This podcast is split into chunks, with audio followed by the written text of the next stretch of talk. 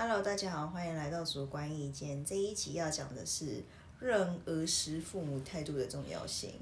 我觉得我们超认真，我觉得我们的切角都不一样。我觉得我们超棒，就想要先你知道夸奖一下自己。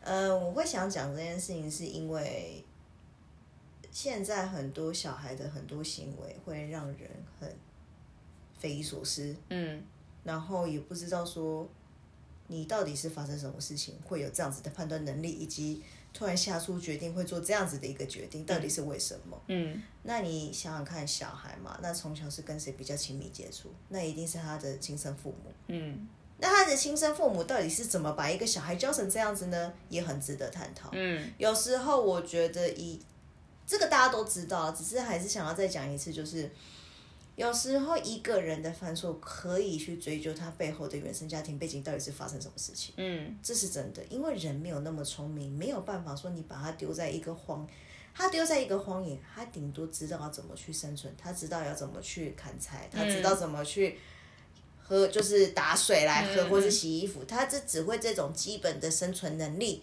可是关于人生价值，又或者是一些那种三观，那个都是来自于你待的环境是什么，而进而去建立起来你这个人的人格特质是什么。嗯，那前一阵子是有有一个部落客是有在讲说，就是近期是有育儿的学家有说，小孩三岁以前就是都没有记忆，但是一岁的时候是养成人格的黄金时期。然后，毕竟周遭我们我的周遭也是有接触一些精英，然后有一些精英呢就会觉得说，呃，要去让他养成就是所谓的要塞东西给他，那个要怎么说？就是，呃，我要去，我要去养，我要去发展你的什么口，还有触觉智能发展，，对智能发展，然后就是什么从小的时候，就是因为脑袋虽然还没形成，可是如果你一直塞给他的话，他就会习惯，比如说可能在婴儿时就狂给他听英文这种之类的。但其实我很想跟这些精英们讲说，你们看的数据是没有错，那个一定就是某种程度的实际数据，嗯嗯嗯，呃整理出来，所以你们会觉得说这份报道有可信度。我没有去否认这些报道有可信度，但是你们一直不断的一直想要去让他发展他的什么才华什么之类，又或者是让他的一些智能成长会哎。会比一般人优秀，因为你们是精英，所以期许给小孩有这样子的一个有这样子的一个期许，我觉得实属正常。但是你们塞了这么多，那你们有没有教他何谓做人？你们总说，因为我真，因为我有听过，因为，有时候前阵子有跟一个精英吵架，就说溺爱不会让他成长。你就算塞了这么多什么英文东西，然后怎么样？可是他就是不会做人，他个性就是不好。然后他就是很义正言辞的说，小孩三岁以前就是没有记忆，你跟他讲那么多道理干什么？好可怕的言论，好可怕哦真的哦，很可怕。这个言论真的非常可怕。我奉劝各位真的不要这样子想，因为小孩子虽然说三岁以前都没有记忆，但是人哺乳类都是学习的动物，是学习的动物。虽然我没有记忆，可是我从小看爸妈的态度、言语以及行为举止，那都是会模仿出来的。嗯，就算父母，就算父母没有很缺德，可是小孩一犯错，你没有立即制止他，你甚至没有，就是也没有去询问他，然后你你就说啊、没关系，没关系，没关系，那小孩自然会觉得说我做什么事情都没关系。嗯，所以人家不是古人常讲吗？慈母多败儿。呃，对，原因是在这边，你的宠溺会让他不知道分寸是什么，这才是重点。你要对他好，那是你家的事情啊，干我屁事。可是重点是你今天对你的小孩好，你让你的小孩出去变社会的毒瘤，那就不对了。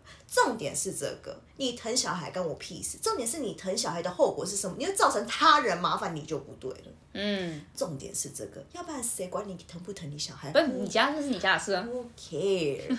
Who care? 我想跟父母讲说，嗯有时候哦，那个精英还讲说，是这是我的儿子还是你的儿子？是啊，是你的儿子。可是你的儿子现在就是在犯到人家的，要不然了，要不要跟你吵着干什么？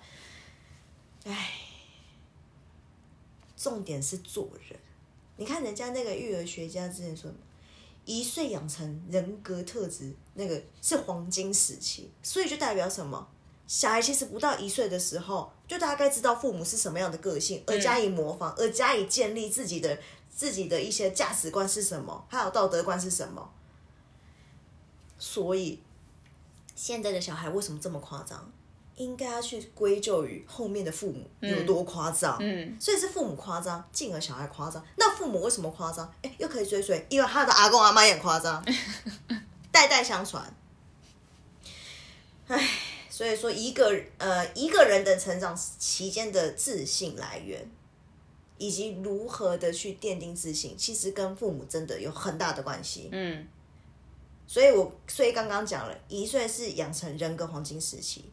你没有小孩犯错是正常的，可是你要带着小孩去告诉他这件事情为什么是错的，嗯，而不是说哦你还小你不懂，没关系没关系没关系。他到时候也会觉得说我杀人有没有关系？哦，还好吧，哦，还好吧。我跟你讲就是这么夸张，嗯不要在那边讲说还好吧，你很扯，你没有脑你才会讲这种话，因为你不知道什么叫蝴蝶效应，你没有在动脑，真的是。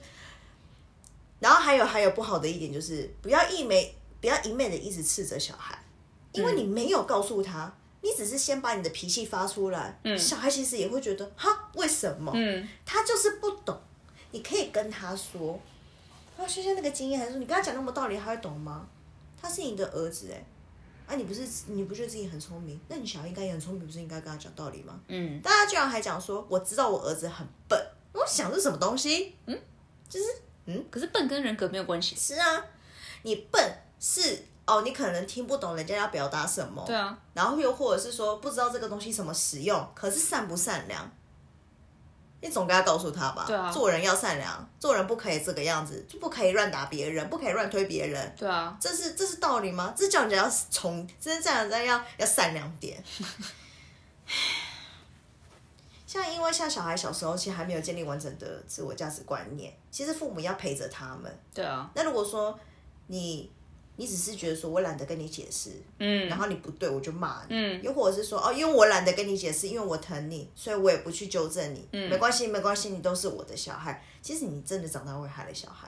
嗯，那如果说小孩他只长大了，知道自己三观是怎么样的时候，还会觉得说哦，爸妈这样子好像不太对，那要庆幸。真的，那如果说小孩也因为父母这样子的对待，然后不管是挫折也好，又或者是这种自我膨胀的态度也好，嗯，那整个会潜自会潜移默化，对啊，然后会表现在未来的事情上面，比如说一个人负不负责任，嗯，比如说一个人爱不爱逃避，又或者说一个人他面对压力的时候会怎么去去面对这个压力，嗯，他面对压力的态度是什么？有些人会暴躁，对，有些人甚至甚至是在一一一点点一点点压力的时候，后就会想要去摧毁，哎、这很可怕。呃，真的，对啊。那如果说，如果说你面对压力，如果说你没有自信，会胆怯，然后懦弱的话，这还好说，你至少没有害别人。嗯哦，那种主动攻击的人，吼，我就很想问这些父母：你们有钱吗？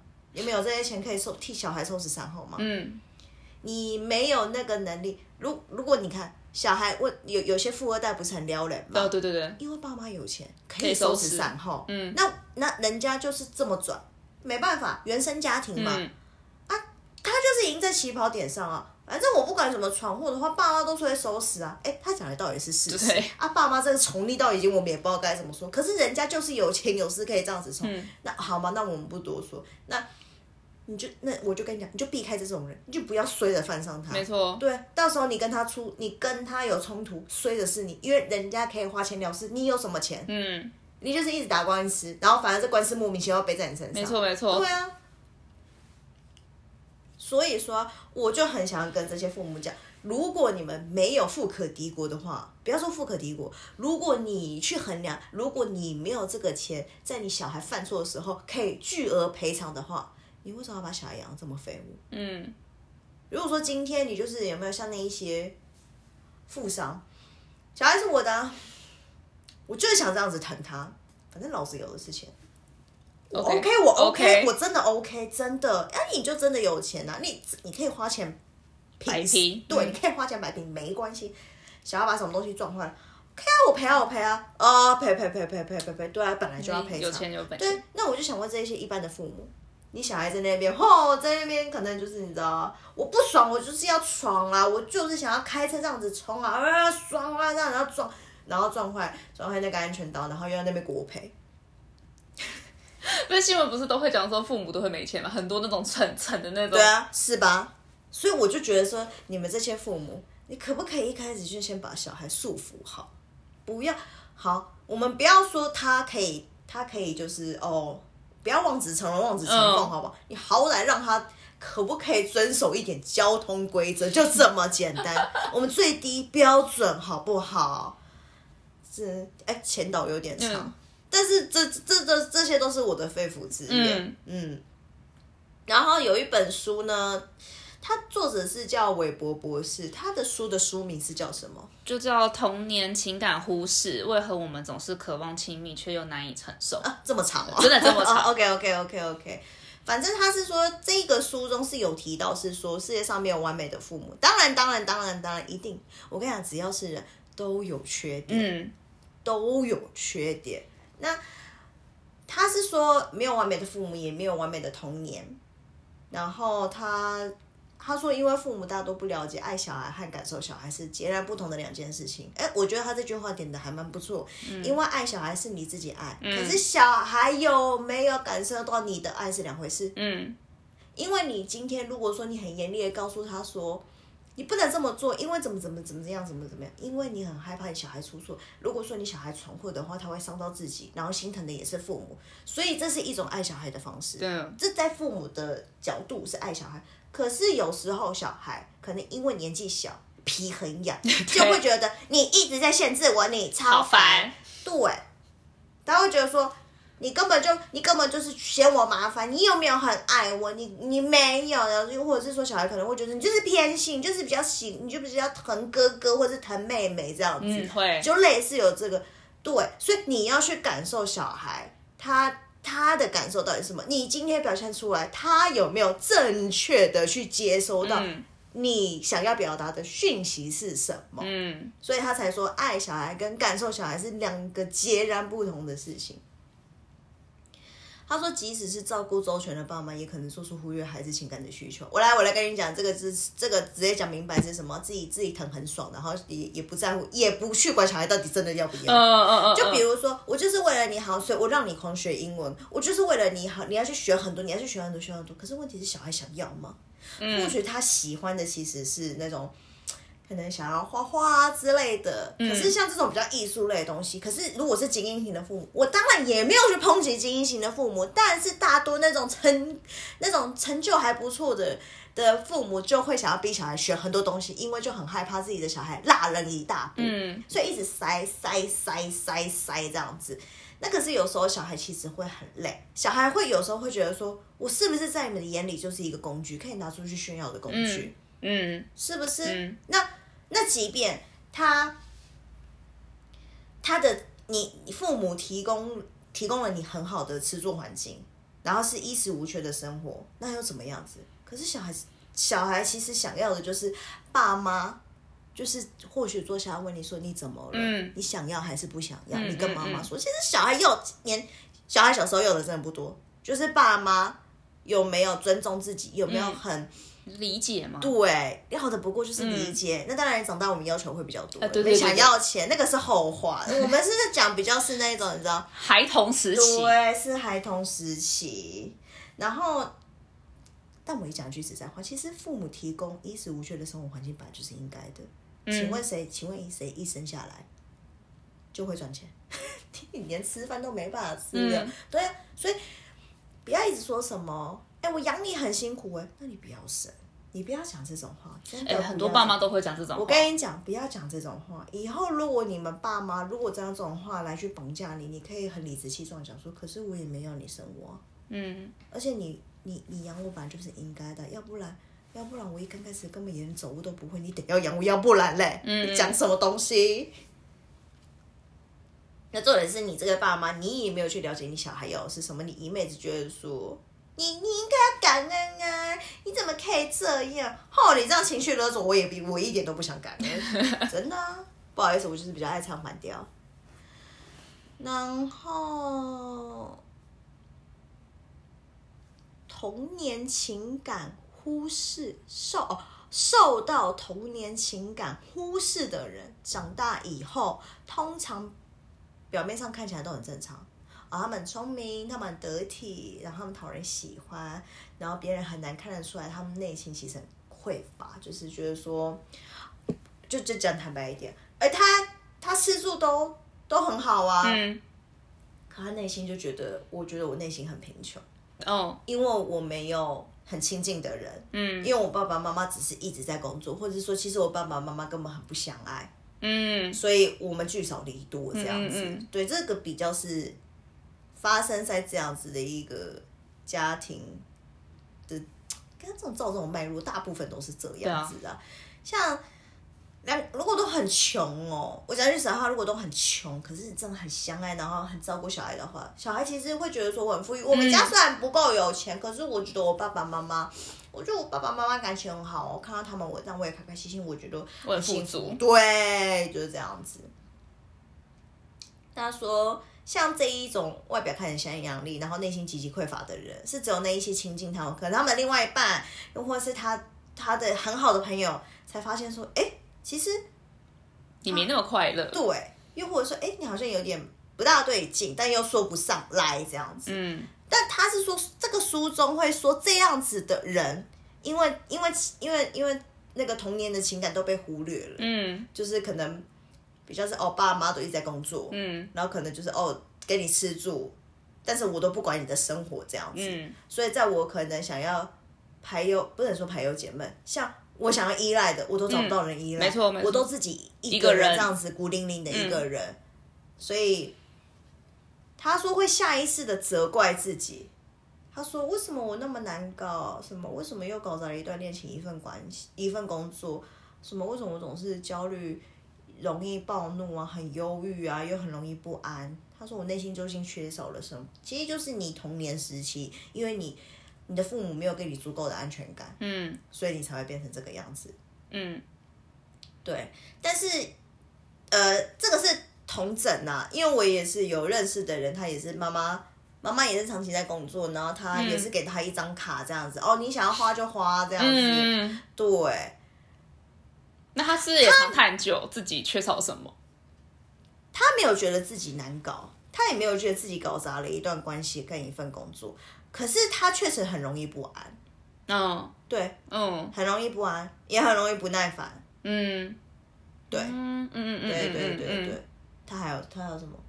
然后他有觉得人很难亲近，他也不太敢太亲近人，不是吗？对，因为他从小并没有跟爸妈很亲密，嗯，嗯。所以他会觉得说，我跟人也没有办法容易那么亲密。嗯。那因为他妈妈给他足够过多的钱，所以他都是用金钱交易的方式在交朋友，金钱交易的方式，在交朋友。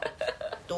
啊，偏偏现在这个社会最看重的是什么？钱，所以他会觉得我用钱，我做事情超容易。嗯。但是也容易跌倒了，因为你长越大的时候，你要会的东西得要更多，嗯。因为大家生活历练都一个起来了，发现其实你不过如此，哇，那、你到时候又跌更惨，你该怎么办？所以，呃，父母教育很重要，他自己本身，我觉得我的那个朋友他自己本身有没有那个慧根也是很重要，嗯，对，那个不能全然怪父母，嗯嗯嗯嗯，那据我所知，他妈妈不过就真的只是，只是就是忙于忙着工工，作但但是该教他的，好像也是有教他哦，也没有说哦很放纵，也没有哦，那放纵那那是他不应该，因为我也知道他妈妈有时候骂他，你到底在干嘛？嗯嗯，对，嗯那那是他自己纯，那纯粹他自己的问题。嗯不过他妈妈并没有很。很长的去照顾他，也倒是真的啦，就是对。他说纯这本书说纯粹的情感，纯粹的情感忽视是看不见的，它极其隐晦。意思就是说，可能今天小孩哦，我懂意思，就是就是说，今天小孩在画画的时候画一个很漂亮，就是画全家福，就是给爸爸妈妈这样看，然后哦，好棒，好棒，好棒哦，然后在忙自己的事情，嗯，然后小孩那一瞬间就其实有一点受伤了，会，因为小孩子抱有热情，然后想要跟你分享，可是你却只用肤浅、肤浅的东西去。填补这件事情，小孩其实会觉得挫折。对，然后久而久之就不想跟父母亲近。会，其实会。对，那不想跟父母亲近的话，那如果说小孩在未来的时候想要做一个很冲动的决定的时候，父母就会觉得说：“你为什么都没有尊尊，就尊重我，没有尊重我？你为什么没有经过我的同意？不不不。”然后小孩就觉得说：“可是我跟你讲干嘛？你又不理解，是不是？”没错。世界上有好多这种很多这种例子。嗯。可是可是，这就是因为小时候小朋友小时候想跟你亲近。然后你在那边敷衍，那人家谁想跟你在亲近啊？嗯，对啊。我希望听的人呐，将来都会变成父母。我觉得你真的不要对小孩是用这种敷衍的方式，因为小孩都会放在心上。会，其实会。然后之后小孩跟你不亲近，你也不要去怪小孩。没错。因为你先在那边跟人家在那边忽视。没错，没错。嗯。哦，他这边是有个举例说，父母可能会为小孩提供温暖的住所、足够的食物和衣物，然后是不会虐待小孩，也不会亏待小孩哦。他说，但是同样的，父母可能不会注意到正处于青春期的小孩在嗑药，可能他们给了孩子太多自由，而没有设立一些可能会导致亲子冲突的限制。我跟你讲，这个可能就是过于溺爱，嗯，因为。因为你这种观念，你从小就要跟他讲什么是对的，什么是不对的，什么做的是好的，什么最什么事情对你做的是好的，什么事情对你做的不是好的，没有立个规矩。对，所以代表其实你并没有给你小孩太多你认为的观念是什么。嗯。那当然，你给的观念那要客观，哎，不要也太主观。我觉得你应该要怎么怎么这样会比较好。我觉得你应该要遵循，哦，那个叫绑架，那个不一样。我拜托我们各位有没有？我们那个那个东西我们要拿捏得宜，好不好？然后我看一下，他是说。这个小孩可能会因为就是哦，可能嗑药了，然后父母不理解他，然后甚至会觉得说，我都已经对你这么好了，我也没有限制你的自由，你怎么会嗑药来做这种事情来对不起我们？嗯，然后造成这样子的冲突。然后他说，这样子的一个青少年长大成人之后，回顾这一些东西的时候，可能看到的是理想型的童年生活。意思就是说，对我父母对我很好，我父母也也供我吃住，就不愁吃穿。可是，可是。可是我父母并没有告诉我什么是对的，什么是不对的，所以他就说他不知道自己的父母并没有以他们当时最需要的教育方式来照顾自己，因为小孩年轻，好奇心很重，嗯，有不一样的东西就想尝试，嗯，对，我觉得他只等于是说，一直就说这个青少年会有有一点埋怨，说我碰了毒品，对。我现在把我自己生活搞成这个样子，我搞砸了。嗯。可是当时候我父母也没有告诉我，这样不对，不对。嗯。对，所以本来教小孩就不没有很好教。嗯。对。然后他说，所以这样子的青少年，我觉得他讲这种青少年比较是心地善良的那一种，因为他就说，因为这个青少年真的，因为他就说他之后陷生活陷入困境了之后，他就会怪罪自己说，哦。我怎么这样子啊？我童年明明那么美好，可是我却我自己却搞砸了。我觉得我真的没有任何借口。天哪！我觉得他很善良，我觉得他的三观很正确。这个是我跟你讲，这个案例哦，也也不能说不好，只是他是想提，他想要提的意思就是说，因为他他因为他父母去。只是供他吃住，可是并没有去很贴近他的内心，去知道他到底要什么。其实给他他要的一些陪伴也好啊，或是你知道温馨也好啊的这一类，嗯，对。然后他呃呃，因为他的一个错误的决定，然后让他之后的生活很难很难去过活，所以他在愧疚。就是他的他的脉络是这样子，嗯，哎，各位说一句实话，我觉得这个青少年，我觉得他三观很正确，他还会后悔，反省，对，他还会，天哪，不要说台湾，全全世界有多少个人可以这样子？没有，很少。我应该是说，我看过多少个社会案件都逆子有没有？前阵子不是新竹烧火，火烧八家里八个人，对对对，对啊，他他只是因为什么？我就不想洗碗呢、爆发点是不就觉得自己做太多家事，然后听说好像是因为家里的那个财产分配，他不不是很平衡。对，所以你看，就是一样，就是因为呃，他他也是，你看他他他爸妈也是供供他吃住，供供他吃住，嗯嗯嗯，可是你看也没有去让他明白说，就是哦，那个观念到底是怎么样子，嗯。而因为你财产分配不均而不爽，那回那那我们就又再往前说。那你是不是本身你这个爸妈，你是不是就真的偏袒另外一个小孩？嗯，所以才会让这个小孩内心不平衡。而你真的在财产分配上的时候，你还真的做这样子，嗯你坐实了那一个小那一个男生。那个男子他真的心里就是被坐实说你真的很偏心，那我在这个家有跟没有都无所谓。然后，然后，然后之后可能又因为就是又一直叫他洗碗，他就可能就是那种睡在你在这个家中地位没有很好，没有很高，嗯他就整不爽，他就觉得说我要摧毁，然后整个把家里也烧掉。我不是去替他讲话，而是其实我真的很好奇，他爸妈对他的态度到底是什么？嗯，到底是什么？其实你你身为父母，你分配财产，你要平分，嗯，你怎么会谁比较多谁比较少？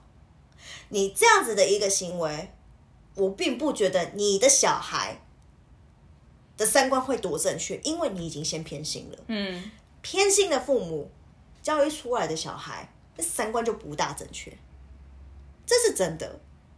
所以他是没有教化，对，他是没有教化，嗯，因为他没有发疯啊，他无教化可能，嗯。是你是逆子，是，可是我就想问，为什么他会这个样子。为什么他分配他的财产没有被平均分配？为什么？那你可以说就是哦，因为我我们很害怕给他那么多钱，他败光啊，那我还不如去给其他就是比较努力做事情的小孩。哎，啊，你就是做事，你就是偏心的、嗯那为什么这一个小孩会去学坏？为什么？他是在哪一个瞬间学坏的？嗯，你总不能就说他自己学他坏的、啊。就是他就是交到坏朋友啊，嗯我们有什么办法？我们要劝他，可是他就不回头啊。那为什么他会去交坏朋友？哎，我觉得各位不要不要一句话就直接定义一件事情，好不好？不要那么浅，真的不要这么浅。为什么？他为什么要去选择交坏的朋友？我那个朋友，他以前高中的时候也是不入流，也是那边跟混混在一起。他那时候也明白跟我讲，因为他不喜欢读书，嗯，他没有办法跟那一些乖学生做朋友，做朋友，嗯哼哼所以然后那一些坏学生都喜欢带他到处去玩，啊。都喜欢翘课啊，然后去你知道打网咖、啊，嗯。然后反正啊他自己也有钱嘛，给他们买一个小吃，他们就很开心，呃呃呃兄弟兄弟这个样子。嗯嗯他因为是这个原因得到归属感，嗯。所以愿意选择跟这些小混混当朋友。嗯。对，这个就是原因。为什么？因为他觉得有归属感。嗯。那那一个新竹的那个那个杀人，就是那个放纵火犯上纵火犯，他为什么他为什么被分配不均？那他被分配不均的原因，可能或许是因为他好吃懒做，又或者是拿钱容易去赌，然后就是呃三观不正确什么？那为什么？为什么？嗯到底你你你们父母给他的观念，从什么时候开始有偏差？嗯让他想要去好吃懒做。嗯如果说你一直跟他们讲说生活真的没有那么好过，嗯真的，那他会这样子吗？对，这个这个东西都是环环相扣的。嗯，对啊，不要一句话带带过很多事情，不要这么浅，各位，真的真的真的真的，我们我们已经二十一世纪了，嗯我们很多东西都要去探讨里面，不要以前人那是因为天哪，一直连年打仗，那个哦我都不知道下一秒自己会不会死，所以没办没有心力去探讨内在。嗯可是，可是科技的发达以及什么心理心理学的发达，也不是这近一两百年的事情。嗯，对啊，因为开始迈入近现代了嘛。对，对啊，所以，嗯，我看一下，嗯，他说这一本书有分类十二种情感失能的父母类型。我们来一个一个慢慢讲。他说第一个是自恋型父母，就这个自恋型的父母呢，他说是充满了优越感，要求孩子表现完美，不能丢父母或是家族的脸。你阿妈哦，对啊，这种是你。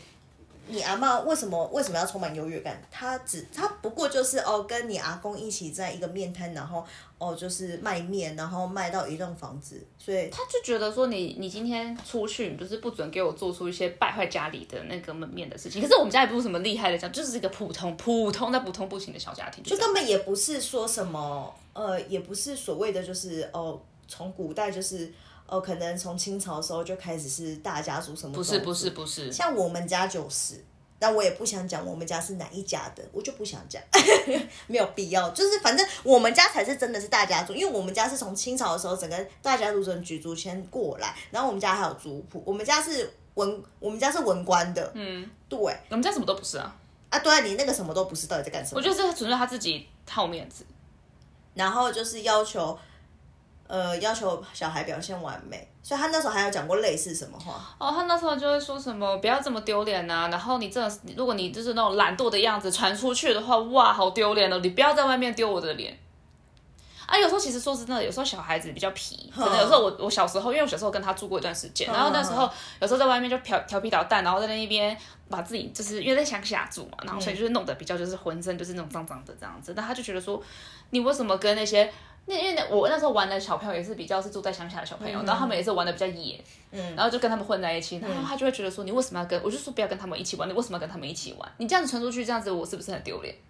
他就讲过类，小时候就讲过类似。可是讲一句实在话，你阿妈哈，我跟你讲，我爸讲了一句话叫“登卡称”，有没有？我们登卡称的意思是什么？很喜欢是出去隔壁那边讲八卦，其实他那张嘴才丢脸啊！对啊，他讲什么东西啊？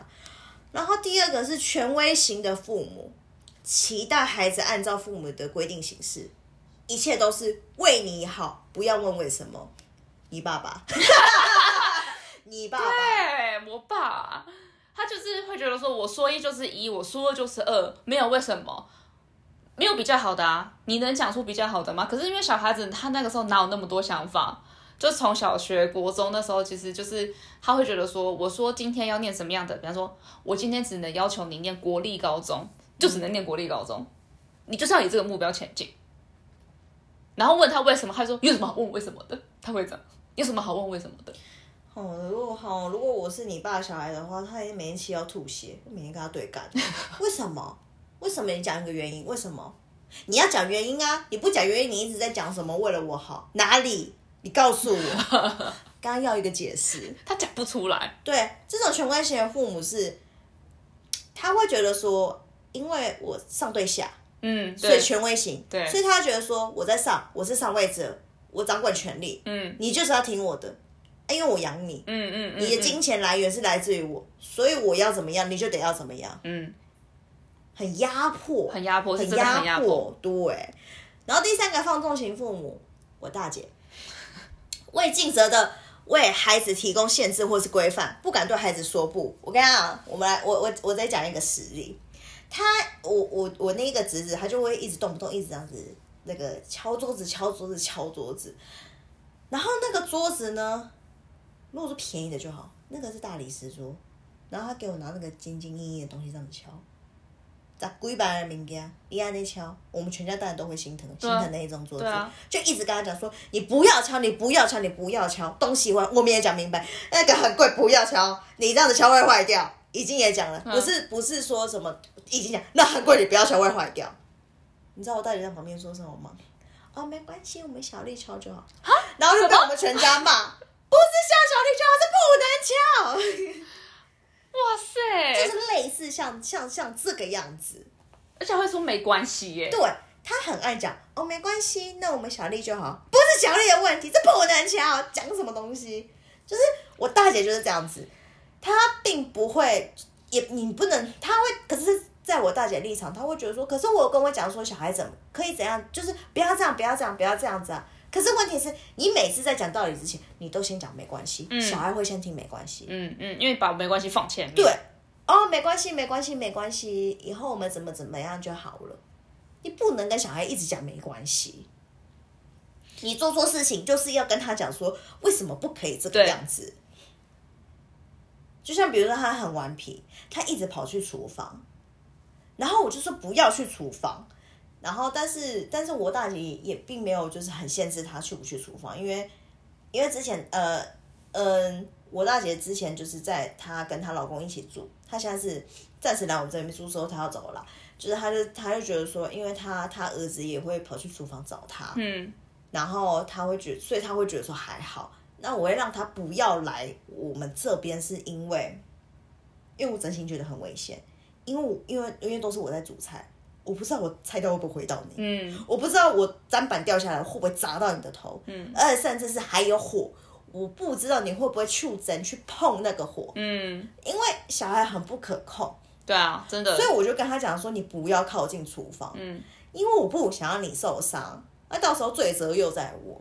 对啊，对，那当然想，因为因为，啊啊，当然我大姐，我跟你讲，我大姐她在厨房是因为她事先就会先备好料，嗯所以她在厨房不过只是加热，嗯，就每个人的那个习惯不一样对，。可是我是在那边开始切菜，拿砧板这样开火，那边直接炒，嗯，那不一样啊。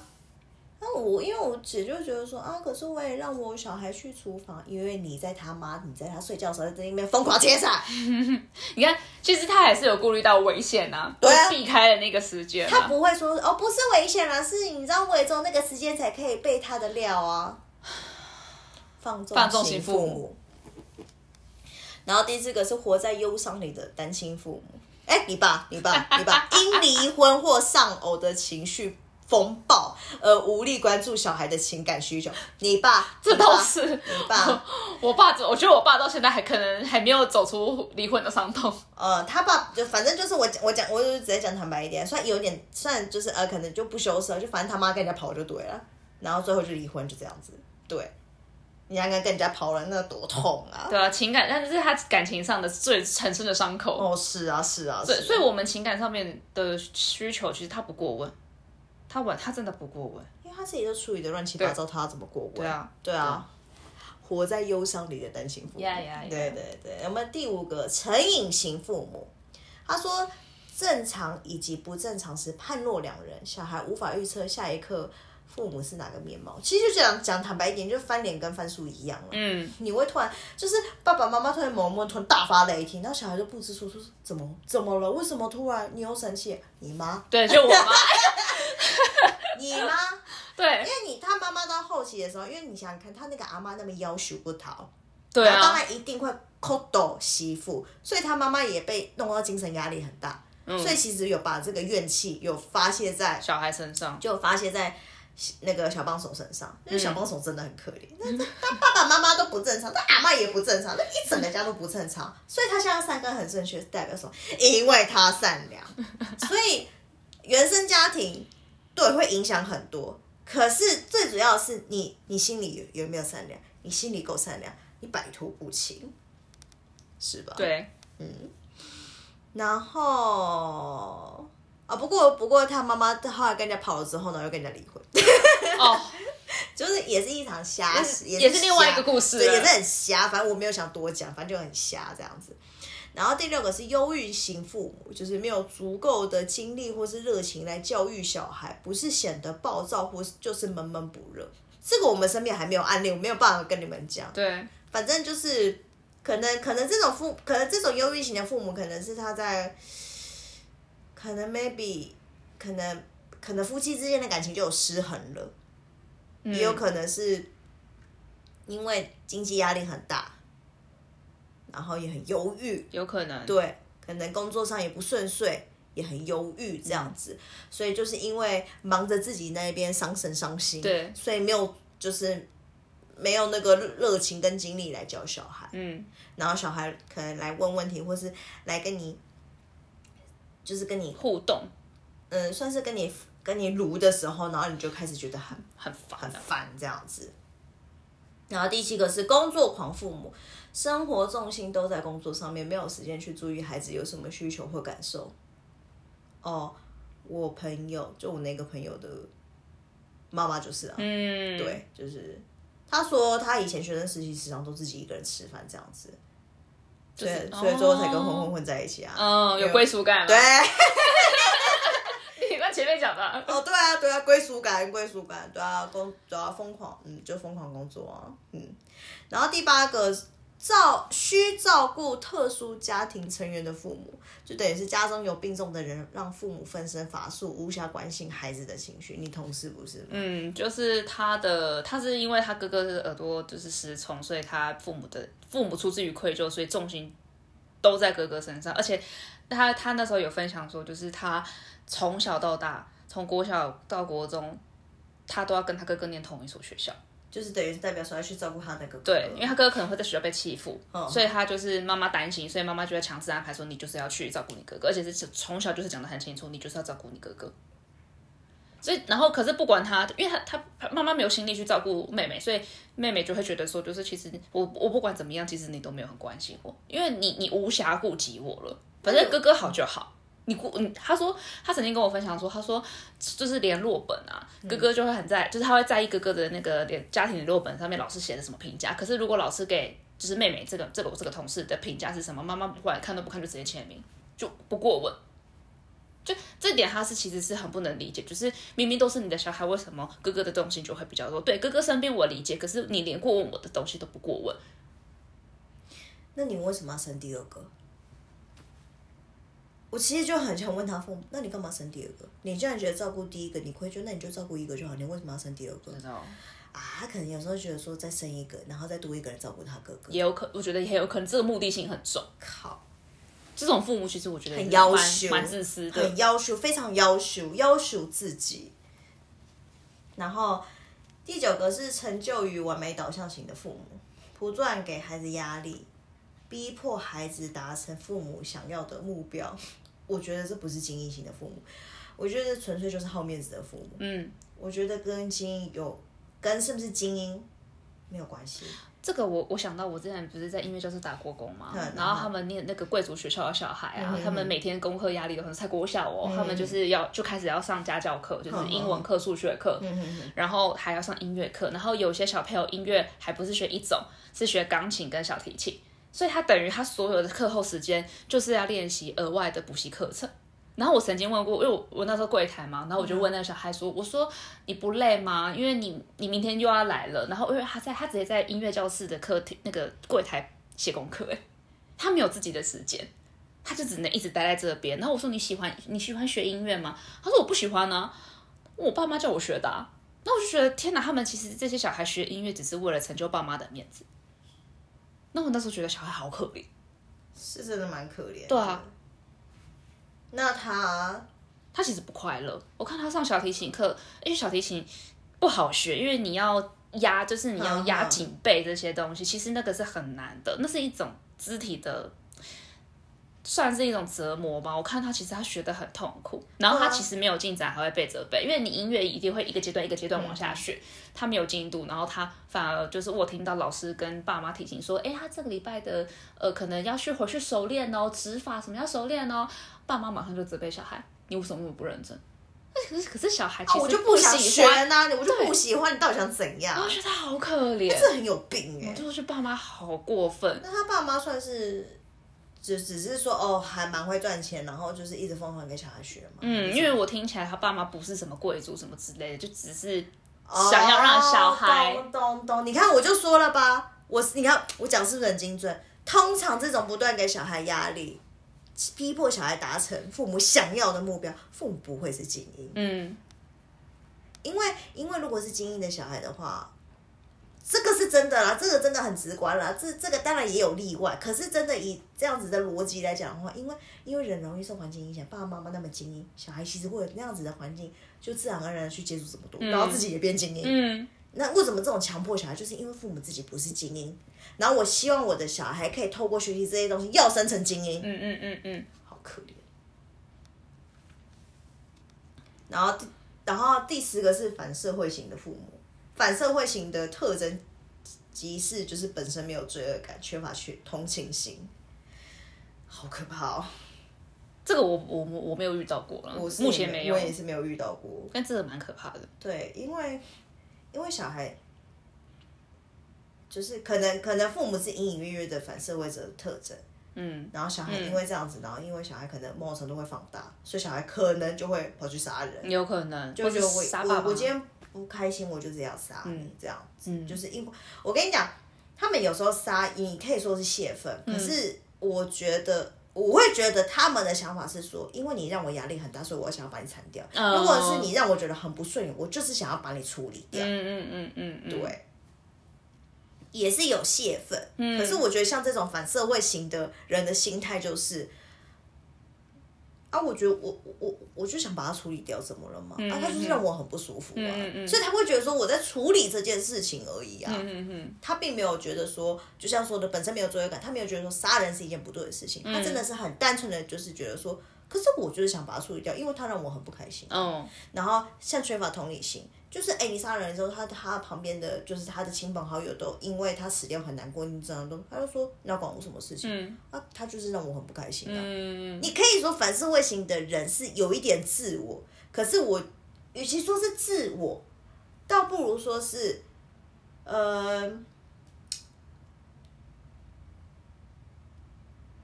呃，我不想，呃，他对他们很爱唱反调，可是那个唱反调又跟一般的屁孩又不一样。嗯，对，一般屁孩纯粹只是觉得说为了反而反什么又不又不又不又不，可是反社会型的话，会觉得说，为什么社会规范的东西我就是一定要遵守？哦，为什么？为什么杀人就是不对？为什么？为什么我一定要做出符合规社会期望的事情？为什么？嗯嗯，我其实这样子过得很不快乐，嗯嗯所以我觉得社会在束缚我，哦，比较是这样，所以才叫是反社会型嗯嗯嘛。嗯嗯，因为社会是代表什么？就是哦，你要守法啊，你要有同理心啊，你要有道德感啊。那反社会就相反嘛，他没有这些东西。可是为什么没有这些东西？因为他觉得这一些东西加在他身上，他觉得压力超大，所以我要反。嗯嗯嗯，我自己觉得，我自己解释是这样子啦。第十一个是身兼父职或是母职的孩子，哦，我觉得这个很可怜，就是强迫小孩表现的跟大人一样，然后小孩甚至要照顾父母。请问你们是脑，你们你们是智障吗？哎，可是我阿妈就干过这件事，因为我们不单亲了嘛，所以她是智障啊。然后她就会跟我讲说，哦，你爸爸在外面很辛苦，所以家事你要想办法做啊。你已经没有妈妈了，所以你要扮演妈妈的角色。你还有两个弟弟，你不要这样子，就是他会一直那你照顾啊？那你照顾啊？你讲那么多，那你照顾啊？你就在照顾嘛，反正你已经当为人父母，你再当一次嘛，对不对？我觉得就是不想啊。他后来还是有做了，做了他是一直在埋怨呢、哦，哦，还是一直有说哦，对啊，哦但是还是一直埋怨啊。哦，也是啊，我觉得有做就好。我做人是哦，那你做就好。就得要做，不不是因为我们那时候还年纪还很小，谁会煮饭？嗯然后的确那时候我爸真的也是得要忙着去工作赚钱养家，嗯哼哼，谁来买谁来就是早中晚就是好嘛，说中餐在学校吃，那早上跟晚上呢？嗯谁来谁谁来照顾我们？嗯，对啊就是一直就是说，小光总他自己也也也是学生，他他也要读书，他其实也有时候去补习，他怎么可能会是说哦，在抽出这些时间哦，然后去煮饭什么东西？你回到家也几点了？但也是差不多过了，也可能到晚饭时间。那你回到家之后，你还要煮饭，我请问你们要几点吃？你的你应该是觉得是这样子吧？还有到就是还有就是甚至是那种整理家里的环境整洁啊，然后什么就是就是这种很琐琐碎的生活的事情。啊，然后己都懒得整理了。对啊，我自己也是啊。可是我那时候我妈妈就会觉得说，你爸爸的工作就觉得就不要再让他做这些家事了，没有就对啊你来做。没有啊，阿妈你做，你看不惯你做嘛？啊，我也很忙，我忙着读书。对啊，不是、啊、你你回到家是不是也是乖乖的都在那边读书？要要做功课啊，哪有时间？对啊，那你哪有时间读书？哦，你这个阿妈真的很奇怪。你不要觉得你你开了一个面摊，你煮一个面你就超厉害。你不过就是那个面很会甩罢了，你还有什么技能？你没有会甩。对啊，哼。还有第十二个，最后一个是为孩子着想，但是缺乏自觉的父母，就是一厢情愿对小孩好，去忽略小孩的感受。我大姐，我大姐，我大姐，就是，嗯，你觉得哪一件事情比较凸显这一个特点？就是小孩子想看电视，然后跟他讲说你现在才几，就是还很小，然后你不可以看电视，然后甚至是用手，就他可能看了电视荧幕，然后手就要挡在他眼睛上面，然后一直跟他讲说你不可以看，你不可以看，这是为了你好，你这样眼睛会坏掉。可是他才是个婴儿，哪个小孩不会看电视？然后对我就跟你讲，就是因为小孩子平时一直这样子被挡被挡被挡。有一次我大姐就不在，然后他就在我们家，然后反正就是有时候也是我们自己转，也没有特别转给他看，然后有时候就哦抱着他开始狂看电视，爆看，对他报复性的一直看。有必要吗？你偶尔让他看一下不会怎么样，但他是说医生讲说小孩子不能经常让他看啊，对小孩子的眼睛不好吗？嗯，我们小时候也不是这样子，一路看过来，对啊眼睛也还行啊。当然，当然，对对，医生说的当然，医生当然当然以健康的角度来看，可是请问现代人谁不看三 C 产品？而且更何况他们是这一个世代，这个世代是叫什么世代？现在出生的小孩叫？就是阿法世代，对啊，阿法世代就是跟三 C 离不开。对啊我请问你要怎么挡？你要怎么挡？你自己你自己在顾小孩的时候都在划手机，你觉得呢？对啊小孩子都会耳濡目染，为什么你可以我不行？小孩其实会很直观，我就觉得呢，嗯嗯然后后来就有事情举例啦，就是因为父母的过度教育，造成极端的社会悲剧，比较是日本那边的。他说举例举了一个日本那边的，就是家庭教育的这种、这种家庭教育之下，就是出现了一个悲剧这样子。他是他是他是，等下他妈妈是很严很严刑拷打还是怎么样？他的爸妈其实就是我我查到的资料，因为这是日本的那个无差别杀人事件啊。嗯然后这个凶手为什么他要做这件事情？日本的人其实是蛮爱探究为什么的。啊是是是这就我觉得本来就应该我觉得台湾还没有这么的。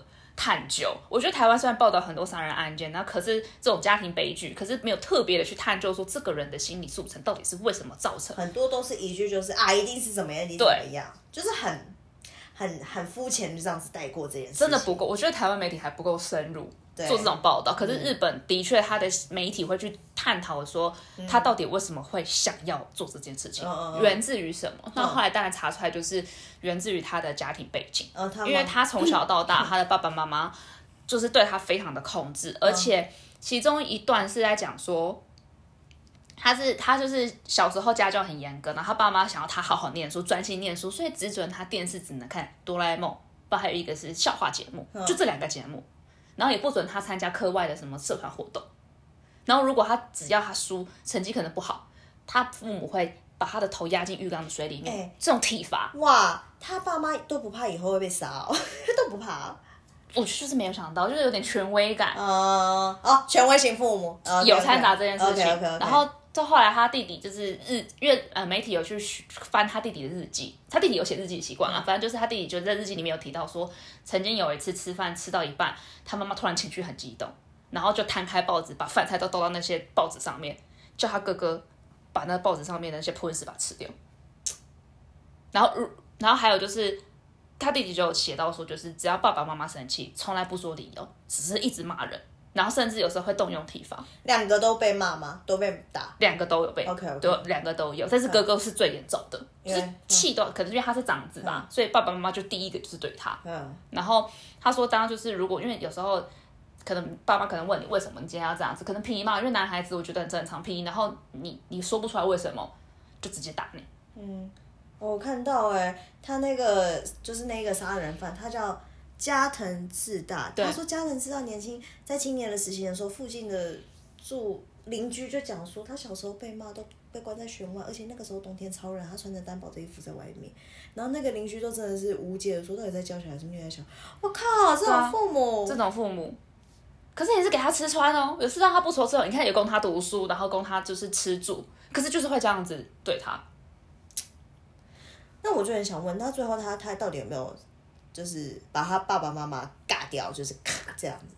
嗯，有没有杀掉他爸爸妈妈？没有，他的他的犯罪是他到那个呃我知道他差别杀人，对，他是到公共场合里面就是去杀人这样子，他没有对爸妈，他没有对爸妈他不是对爸妈，为什么？你应该是呢？因为他觉得应该是说他可能小时候就已经是这个样子，然后累积累积到他觉得他他其实我应该是说他其实没有想去，他从头到没有伤害到别人，他是突然就是因为他出事也不顺，然后他在网络上面有去留言说他出事不顺，可是反而也被网友讥笑。哎、其实我觉得那些网友真的也很过分。然后所以他他就愤愤不平，他就爆炸了。他我觉得他也是忍忍到一个程度，那个点的那个瞬间他就爆炸，他觉得这世界没有公道。对，这个是不是世界没有公道？是你爸妈没有公道。然后那一些那那些那些啊，酸民哎，但是算命不知道他是是什么样的背景嘛，所以当然也就是说他就所以那些是普通所以那些酸民他们其实也是加害者啊。其中一个一对他。们其实也真的是加害者其中一环，所以我觉得你们当这些酸民，我觉得你们要先事先想一想，你们会不会因为你们这句话促成人家想要去杀人？如果因为你们的话，然后激怒人家去杀人，其实这这些罪责也会加在你们身上。就算现在法律追寻不到你们，可是这个世道总是会风风水轮流转，那个报应不爽啊！我觉得各位，你要讲什么东西，真的要三思。不管是行为也好，或是言语也好，不要觉得你们留网路这些东西，反正没差，反正都这样子啊。对，那现在是还比较好一点是，哦有，就是如果人家提告的话，你会有诉讼，你会有诉讼案，嗯对对对就是是算诉讼吗？对啊，是啊，是啊我，是诉讼案件。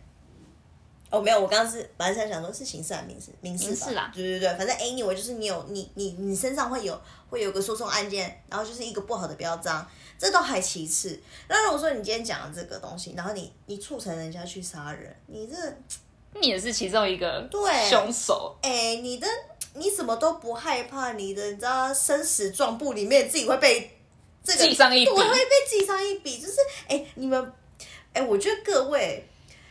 也不是在讲什么什么神神鬼什么什么鬼神论什么之类的，你们你们自己也多少也会相信，其实都是会轮回的啊、嗯那你这东西，你你你都不害怕，你会被加成吗？嗯，但是他们可能会觉得说啊，我现在就只想到现在，，我怎么会知道？他们最爱讲这种我哪知，我哪知道？那你就继续做吧，你就被加成吧，乘乘 个十倍、一百倍这样去吧。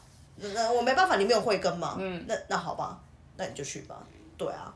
然后，然后反正就是会看到这件事情，也是因为他前一前一段时间他就是被日本处就是执行死刑了。然后因为刚好我们想讨讨论这件事情，我觉得其实这个这一件的杀人无差别杀人事件，其实是整个环境，包含他的家庭，都是最大的凶手，是啊，所以我觉得那些路人真的很可怜。对啊？哦，你看他他他这个凶手还交了一个女朋友，就是还不错啊。可是父母，可是妈妈就下令，就是一定要跟女朋友分手。到底为什么？为什么？因为他要他好好念书，因为他想要好好让他考考大学，他妈妈会觉得说，你这时候谈恋爱，你根本就没办法好好念书，你会不专心。可是问题是，你看他出了社会之后，他其实都只是一直打散工哎、然后从事就是派遣工作派遣工作，就是也没有就是如就是爸妈所想的说哦，你可以有一份就是对啊，那我就很想问说，那那父母怎么没有去说你怎么做这份工作？我觉得一定有，不然他怎么会郁闷到他想要去网络上面，就是跟网友互动，对想要找一个出口。对社会的憎恨也日剧也与日俱增。可是问题是你这些东西都是你爸妈，我觉得没有人带领他吧。不是社会是你爸妈。我觉得是，就是爸妈这样对他，他也没有人沟察说其实是你爸妈是你爸妈很有问题。可是事情都已经犯了，这个到底又该、啊又该怎么办？因因为为他也走了，因为哦哦，他也 哦，他是死了，他死了，他被执行死刑了，哦，对啊？对啊，我觉得那些被被杀，对他很可恶，可是他同时也很可悲，对，是可悲。他真的很可悲。那他爸妈怎么都都没有找到报应啊？不知道，就是媒体没有特别去写他爸妈后续是怎么样子。我突然想到，像前一阵子不是那个安倍不是那个也被杀嘛？他那个凶手不是叫那个山上彻也嘛？嗯然后前那个海上自卫队，嗯，他那时候不是也是憎恨吗？就是因为充满憎恨，所以才被安安倍下手。